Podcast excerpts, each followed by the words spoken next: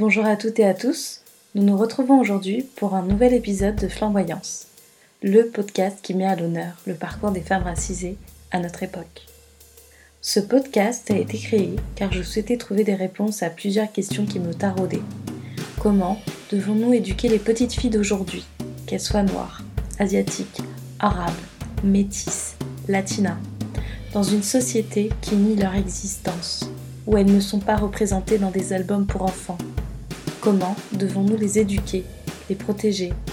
Comment doit-on communiquer avec elles là-dessus? C'est la question que pose Flamboyance en interrogeant des femmes qui ont su se faire une place ou qui tentent de se la faire, la tête relevée et sans peur.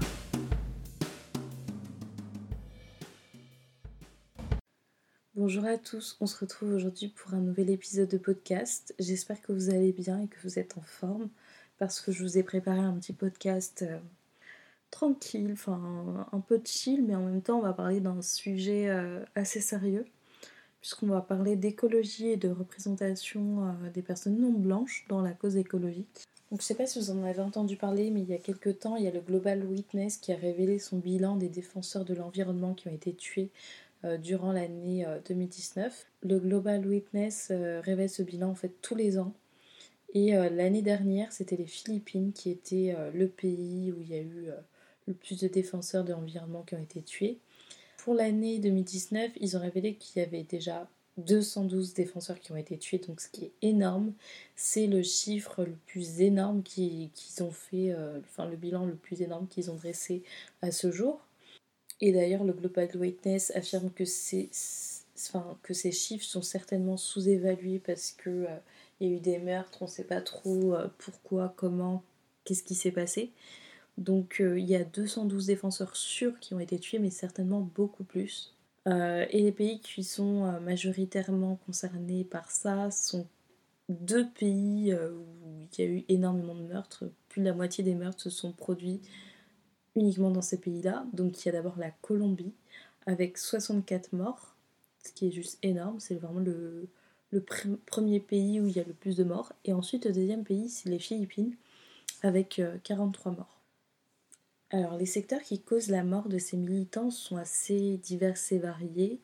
Euh, il y a l'extraction euh, minière, euh, il y a les entreprises agroalimentaires telles que bah, la culture du soja, l'huile de palme, le chocolat, les fruits, le café. Et, et, au niveau des autres secteurs, il y a aussi le braconnage, l'exploitation des sources d'eau, les barrages en fait pour l'eau aussi, l'exploitation du bois, la pêche et j'étais même surprise parce qu'il y a aussi l'énergie éolienne quoi. Donc c'est assez vaste, euh, c'est terrifiant de voir autant de domaines. Alors je vous en ai pas trop parlé pendant l'intro mais euh, dans cet épisode il y a une petite session euh, bottage des fesses. Alors tout le monde n'est pas concerné par ce sujet mais je vais quand même rapidement l'aborder.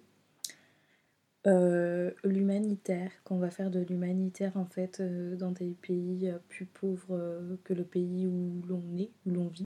Moi je vois beaucoup de personnes sur les réseaux sociaux qui vont faire de l'humanitaire dans des pays qui connaissent à peine ou que de nom, qui auparavant ne savaient même pas situer ce pays sur une carte. Prendre des photos des enfants où ils n'ont pas eu l'autorisation des parents, mettre ça sur Instagram. franchement, ce, comment dire, se montrer comme euh, une personne euh, héroïque, etc.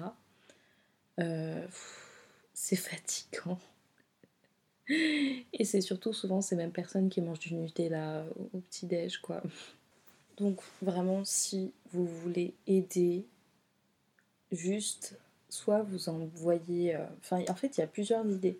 Soit vous envoyez le prix de votre billet d'avion aux pays concernés, aux ONG qui sont déjà sur place soit juste arrêter de manger du Nutella, arrêter de consommer de la fast fashion, ça aidera vachement beaucoup. Même si vous ne le voyez pas, ça aide énormément. Souvent, on a tendance à oublier en fait euh, tout ce qui est convergence des luttes. Euh, on se dit féministe, mais on achète de la fast fashion. Sachez que, genre, c'est pas compatible. Parce qu'en fait, il y a, des femmes, il y a des petites filles, il y a des adolescentes euh, qui, euh, qui travaillent en fait pour euh, faire de la fast fashion et qui gagnent à peine leur vie Donc c'est clairement pas féministe. donc voilà, je pense qu'on a un, problème en fait là-dessus. après, on essaie de faire au mieux.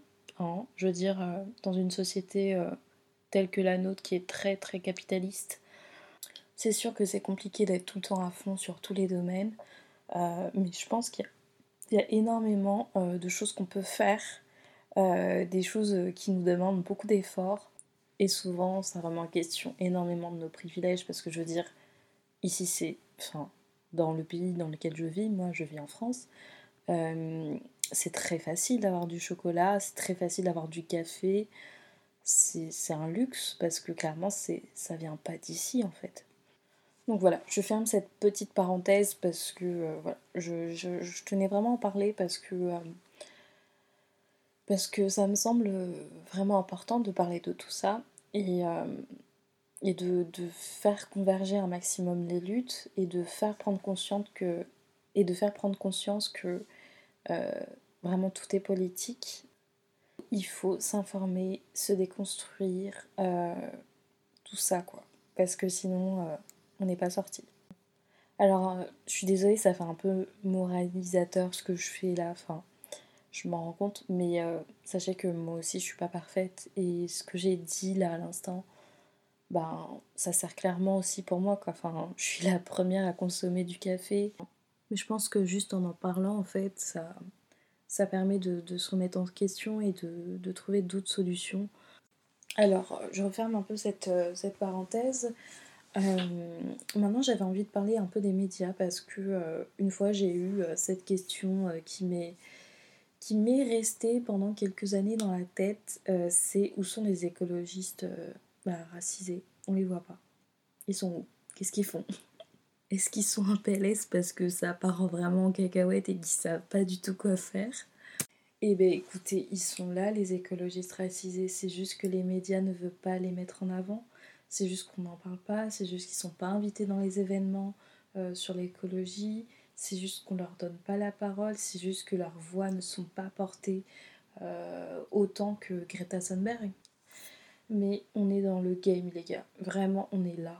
On est genre. Euh, genre, on est tellement là, on est tellement nombreuses et nombreux. C'est un truc de ouf comme on est nombreux et c'est un truc de ouf comme on n'est pas représenté. C'est flippant.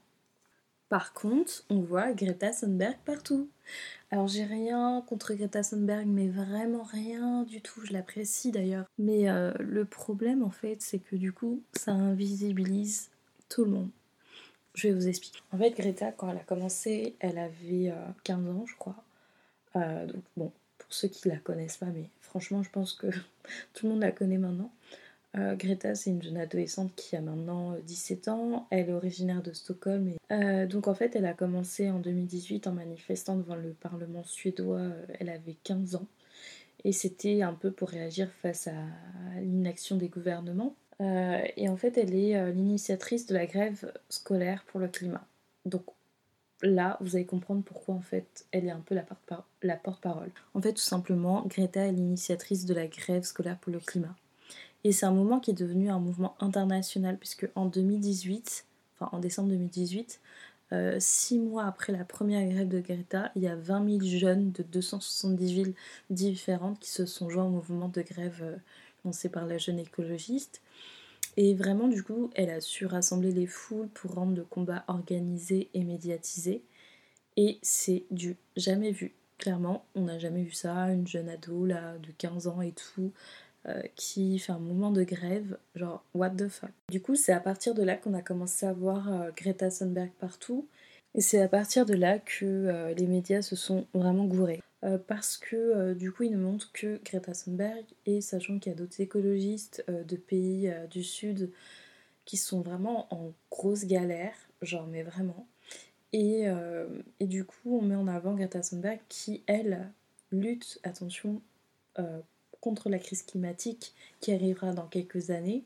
Mais pour ce qui est des écologistes du Sud, c'est vraiment, des, c'est vraiment une urgence en fait. Genre ils se battent à la, pour la même cause que Greta, mais eux c'est pour maintenant, c'est pas pour dans 20 ans, c'est pour maintenant. Donc, par cette même logique, je pense qu'il faut absolument mettre les écologistes racisés en première ligne. C'est-à-dire qu'on doit entendre leur voix crier plus fort que les autres, quoi. Genre, euh, en tout cas dans les médias, ce que je veux dire, c'est que on doit les entendre et on les entend pas. Et pire, on a l'impression qu'ils participent pas au changement, ils, ils se battent pas eux aussi contre le réchauffement climatique, mais non, mais non, ils sont là, on est là.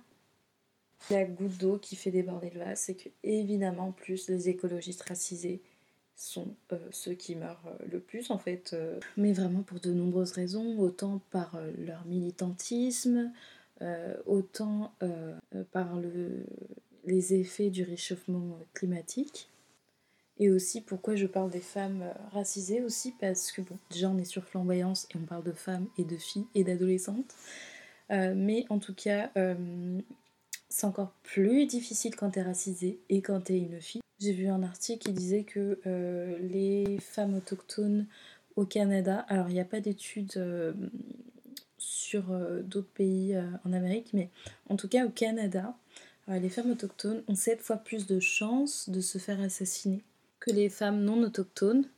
Donc pour vous dire, de par leur race, de par leur genre, de par leur militantisme, les femmes écologistes racisées ont donc plus de risques de se faire assassiner.